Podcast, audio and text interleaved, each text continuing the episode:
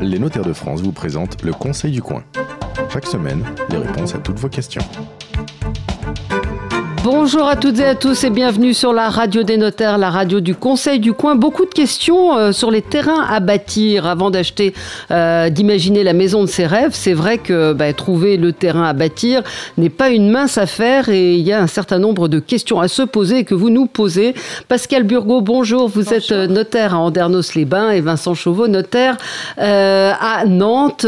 c'est vrai que la question des terrains se pose assez souvent en province et que le prix euh, peut osciller entre 10 à 55% du, budget global en fonction de l'endroit où se trouve le terrain, bah, évidemment. Plus le terrain est cher, ça veut dire plus il y a, plus il y a de demandes. Hein. Moi, j'ai je vois bien dans, excusez-moi j'ai parlé de mon secteur euh, euh, Sud Vendée j'adore j'adore y passer mes vacances mais c'est tellement pas cher à acheter entre 10 et 15 000 euros vous avez un terrain dans la région de Nantes on est à 100 110 120 150 000 euros voire 550 000 euros mais au final, la maison sur le terrain de 550 000 euros vaut 1 million d'euros. Et le terrain, vous avez acheté un terrain à 10 000 euros. La maison que vous avez construite pour 150 000 euros, plus les 10 000 euros, ça fait 160 000 euros.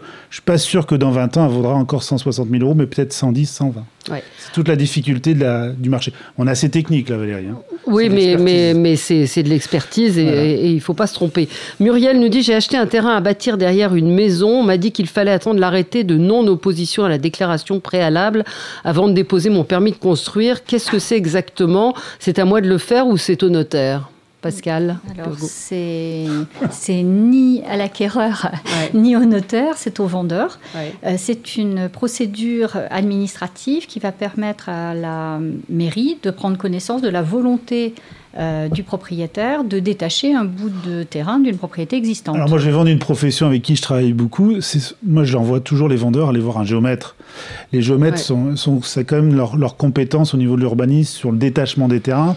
Moi, si je dois reconnaître une, compétence, c'est bien celle-ci chez eux. Oui, c'était une question euh, oui, de, de, Chloé qui nous demandait ce qu'était un géomètre et pourquoi il fallait faire venir un, géomètre pour décider de l'implantation d'une maison. C'est euh, essentiel et indispensable. Parce, que le, les règles d'urbanisme prévoient qu'on doit respecter des retraits par rapport aux voiries ou par rapport aux voisins et que seul le géomètre va pouvoir, avec exactitude et avec des instruments qui sont tout à fait spécifiques, arriver à calculer, à quel emplacement doit se trouver la construction ou les dépendances. ça, paraît, ça paraît un peu euh, étrange, cette position de, Pascal, mais plus que l'emplacement, plus que les limites administratives, plus que la borne, c'est que vendredi après-midi, quand vous demandez à des gens du bâtiment, et je les connais bien, c'est des amis, hein, mais j'ai vu suffisamment de cas où le, jour où ils ont implanté la maison, on sait que c'est un vendredi après-midi, c'est un peu relâche, et ils ont mis les premiers parpaings chez le voisin. Alors comment on fait ben, ça devient, faut, faut que tout le monde soit de de bonne foi. De bonne, ben, tout le monde est de bonne foi, je vais vous dire, mais c'est qu'il y ait de la bonne volonté pour euh, refaire un bornage, rétrocéder ce bout de mur. Je pense que même il y a, je pense à un confrère sur le dernier congrès de Nantes qui parlait justement de de régler ça plus, plus facilement sans repasser par bornage, par des, des procédures plus, plus par la conciliation qu'autre chose. Sur ce limite de terrain, c'est vrai que ça, on pourrait le faire plus simple, mais à propos de conciliation, moi j'ai vu, j'ai vu un voisin euh, exercer un chantage pour 7 cm. La, maison, la terrasse avait été avancée de 7 cm par rapport à la limite. Le voisin euh, a attendu la fin de la construction, puis est allé en mairie signaler qu'il y avait eu un débord de 7 cm. Alors non pas chez lui, hein, mais au lieu d'être à 4 mètres, et, il manquait 7 cm. Et puis il est allé gentiment voir la dame en lui disant que pour éviter la démolition de sa terrasse, eh bien, il lui vendait à prix d'or les 7 cm. Voilà, donc ça c'est très très important. Et là on est coincé. Ah, on est coincé. On n'est pas sur du prix au mètre carré, on est au prix au centimètre carré. C'est Sandernos les bains quand même. Euh, Jean-Marc nous dit actuellement j'hésite entre acheter un terrain plus qu'un autre. L'un est dans un lotissement, l'autre est dans l'ancien jardin d'une maison. Le terrain au lotissement me convient plus, mais j'imagine que les contraintes ne sont pas les, les mêmes. Est-ce qu'il y a comme une sorte de syndic de copropriété quand on construit euh, justement dans un lotissement alors acheter dans un lotissement, c'est très sûr puisqu'on achète un, un, terrain prêt à bâtir. Il est borné, il est viabilisé, il est automatiquement constructible. Euh, en revanche, il y a quelques contraintes. Alors ces contraintes, ce sont d'abord les contraintes qui sont liées aux documents d'urbanisme euh, spécifiques au lotissement. On appelle ça un règlement du lotissement. Quelquefois, il y a un cahier des charges. On va vous imposer euh, certains volumes, on va vous, importer, vous imposer certaines couleurs, voire tel type de matériaux, vous interdire tel type de matériaux.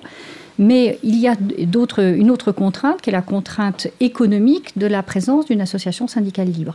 Alors cette association, elle est différente quand même de la copropriété, puisque là, on n'a pas de partie commune euh, à gérer, mais on a des, voiries, des espaces verts à entretenir, jusqu'à ce que la commune accepte d'incorporer dans le domaine communal. Alors les, moi, je, cotisations... je, vais revenir sur ce que dit, sur euh, Pascal. Elle parle de contraintes. Moi, je dis plutôt qu'il y a un cadre. C'est-à-dire qu'elle met une expression qui est belle, c'est le terrain prêt à bâtir. C'est-à-dire que tout est amorcé. C'est qu'on sait qu'il y a la constructibilité. On sait jusqu'à combien de, mètres carrés on peut arriver à construire sur ce terrain-là. C'est quand même, euh, si le travail est tout pré-mâché, il est fait. C'est fait généralement par des professionnels de l'immobilier, ce qu'on appelle des lotisseurs. Euh, il y a les responsabilités des professionnels qui sont intervenus. Sincèrement, c'est le, c'est le terrain en kit, quoi. Il est prêt, quoi. Allez-y, vous n'avez plus qu'à construire. Après, c'est plutôt est-ce que je me vois vivre pendant 5-6 ans euh, dans un lotissement où je vais voir le jardin du voisin? c'est pas très beau un, lotissement au début. Euh, on n'est pas trop, on n'est pas, on n'a pas un tempérament anglo-saxon où il n'y a pas de clôture entre chez, mm. entre nos jardins. Enfin, il y a des clôtures entre nos jardins. On n'est pas prêt à voir le, voisin. Moi, je suis allé au Québec. Mm. Je peux te dire sincèrement, tu quand tu es chez toi, dans le jardin du voisin. C'est vraiment particulier, c'est différent. Nous, on a cette habitude, c'est dans notre code civil, il faut clore notre terrain. Mais le lotissement, moi, j'en ai vendu des, milliers, enfin pas des milliers, quelques centaines de terrains, parce que milliers, je suis vieux, j'en fais plus à Nantes, mais ils en ont fait, et sincèrement, je, je comprenais la logique de l'acheteur, parce que il n'y a pas de mauvaise surprise dans un mmh. lotissement. Il n'y a pas de mauvaise surprise. On sait comment ça va se passer. Alors, justement, une question sur, euh, sur un auditeur qui dit Je voudrais faire un mur en parpaing en façade de mon terrain. Le notaire me dit qu'il faut absolument euh, vérifier que c'est autorisé dans le règlement de lotissement, mais il n'y a rien de marqué. Ben, je lui réponds qu'il a un bon notaire. Ouais. Je sais pas ce que vous en pensez. Alors concrètement, c'est que vérifier. Ouais, dans le règlement du lotissement, on met tout. En fait, euh, ce qu'on appelle, il y a des urbanismes qui, qui, interviennent maintenant. Il y a des architectes. Enfin, c'est quelque chose de, très, très pompeux, mais il y a des beaux dessins, des beaux graphismes. On, prévoit la nature des plans, mm. on prévoit la hauteur des murets, la couleur du muret, pour que ce soit en harmonie. Alors c'est loin d'être le cas au final, puisque après euh, les habitudes se perdent et on voit qu'au bout de 30 ans, on n'a plus les murets, on a des, des pales planches, c'est pas Zombies mais sincèrement, il faut s'en référer au règlement du lotissement. Ce qui est même mieux, c'est de le mettre dans le cahier des charges pour que ce soit applicable à vie. que ce soit bien, bien précisé. Et non dans le règlement du lotissement. Euh, une question qui revient à ce qu'on disait tout à l'heure à propos des, géomètres. Euh, euh, notre auditeur nous dit, je me rends compte qu'une borne a été déplacée. Comment est-ce que je peux faire pour la replacer? Est-ce que je peux le faire moi-même? Non, non bah, c'est ce que vous expliquez sur les 7 cm. Voilà, surtout pas. Ça serait extrêmement dangereux pour lui et pour la construction. Non, mais ça, ça arrive, ça. C'est oui. le, le voisin qui lance sa construction, euh, le tractopelle qui écrase la borne, on la retrouve plus. Ah tiens, elle est là, on la remet là. Et sincèrement, repositionner une borne, ça coûte plus de 350, 380 euros. Il vaut mieux pas la bouger. Ouais, alors ce qui est bien, c'est d'avant d'acheter son terrain à bâtir, mm. il faut faire la prévisite comme on fait la prévisite d'une maison ou d'un appartement. On va voir ce qui s'est passé sur le terrain entre la promesse de vente et la mm. vente. Et le jour de la vente, on voit s'il n'y a pas des détritus sur le terrain, on voit si les bandes sont bien en place. Moi, je conseille toujours aux acheteurs, allez visiter votre terrain, et, vous venez signer chez moi. Euh, le notaire, enfin, ou chez des confrères. Hein. Mathieu, qui habite à Rochefort, nous dit le notaire euh, à la vente me demande 500 euros de provision dommage voirie. Qu'est-ce que c'est que ça euh, C'était pas prévu. Alors c'était forcément prévu. Hein. Le notaire ne demande pas brutalement, mm. ex abrupto, d'avoir 500 euros comme ça. Donc ces 500 euros, quelle est leur fonction? Eh bien, euh, c'est de garantir le bon état, le maintien en bon état des voiries, des, équipements collectifs du lotissement. Lorsque le terrain est mis en vente, il est obligatoirement en bon état. Il a euh, une chaussée, il a le tout à l'égout, il a les bornes incendie, il a un certain nombre de réverbères. Et au moment de la construction, ben, il peut y avoir un camion qui recule un peu vite et qui, euh, qui, abîme quelque chose. En fait, vous avez différentes phases dans un lotissement. Il y a deux grandes phases. Il y a la première phase où vous, que Pascal vous parle, c'est-à-dire les réseaux sont là, les compteurs sont là. Parfois, il y a les candélabres, c'est-à-dire les, mm. lampadaires. Pas toujours. Les bordures sont pas toujours faites. Mais rien que reculer euh, son camion dans le coffret du voisin, il bah, faut le replacer et ça coûte Et c'est vous le responsable en tant que propriétaire, même si c'est pas votre voiture, ou, mais c'est la voiture du voisin, c'est votre responsabilité, vous payez et après vous allez chercher les responsabilités des, de vos voisins qui ont causé le dommage. Mhm. En fait, quand on achète un terrain bâti, on est responsable de ceux qui interviennent sur votre terrain bâti. et donc ces dommages voiries, c'est pour réparer tous ces petits incidents.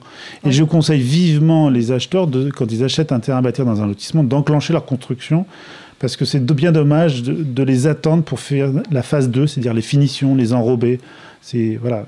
Faut le, enfin, c'est quelque chose qu'on vit quand on est en zone euh, périphérique à, des grandes métropoles ou en, zone rurale ou semi-rurale ou semi-urbaine. Oui, oui, Sincèrement, il y a des risques. Euh, ah, ouais, ces risques-là, c'est du quotidien. Il faut, savoir qu'il y, a deux systèmes hein, pour cette histoire de caution voirie. Il y a où la caution qui reste personnelle, c'est-à-dire que euh, le notaire garde les fonds et puis c'est 500 euros pour tel lot et quand ce lot est construit, on rend les 500 euros si c'est bien passé. Puis il y a un autre système système que nous, on pratique beaucoup, en tout cas euh, en Gironde, c'est une mutualisation du risque. C'est-à-dire qu'on va ah, conserver... on va conserver les fonds dans la trésorerie de l'association syndicale jusqu'à ce que les voiries soient incorporées. Donc là, c'est très très long et chacun est responsable finalement des dégâts globaux sur le lotissement. Et on n'est pas sûr de récupérer ces 500 euros si le voisin n'a pas été méticuleux. Alors ça, ah, ça permet... Ça. simplifie le travail du lotisseur en même Ça simplifie le travail du lotisseur. Syndicale et c'est l'association qui, qui, gère tout ça et qui est... Euh, et finalement, tout le monde euh, s'autocontrôle parce qu'on sait que nos 500 euros, mais ben, ils vont peut-être servir à réparer une bêtise qu'a fait le voisin. D'accord. Une dernière question à propos du permis de construire. Il faut qu'il soit purgé de tout recours nous dit Corinne, avant de signer la vente. C'est ce que m'a dit mon notaire. Mais c'est vraiment très long. Est-ce que je suis vraiment obligée d'attendre? C'est comme, comme, elle veut. Hein. c'est comme elle veut. Si elle prend le risque de voir sa maison démolie alors qu'elle vient juste de la terminer, bah, effectivement, elle peut aller plus vite. Moi, je dirais que dans un lotissement, euh, on pourrait presque acheter un terrain à bâtir sans permis. Sauf que les, les financiers, dire les banquiers, aiment bien euh, délivrer le prix quand il y, a, le permis de construire dans un lotissement. Quand on est dans un secteur hors lotissement, dans un bourg ou autre, je conseille d'acheter sous condition d'avoir son permis et aussi purger de tout recours parce que c'est tout l'environnement qui, qui, est en jeu, c'est-à-dire les voisins. Venir voir une nouvelle construction dans un quartier bien établi, ça inquiète toujours. Alors les promoteurs sur les immeubles, ils ne s'en dispensent jamais. Et nous, on ne passe jamais d'acte sans un permis purgé de tout recours. Tout recours, c'est recours du voisinage et plus le retrait administratif. Donc c'est long. Moi, je dis toujours, quand on signe une promesse de vente de terrain à bâtir, euh, le vendeur, je dis, vous ne toucherez pas le prix avant 9 mois, voire un an. Mhm. C'est très long, mais, ne pas confondre vitesse et précipitation. Être prudent. Merci à tous les deux. On se retrouve la semaine prochaine. C'était le Conseil du coin avec les notaires de France. Pour poser vos questions, rendez-vous sur la page Facebook du Conseil du coin.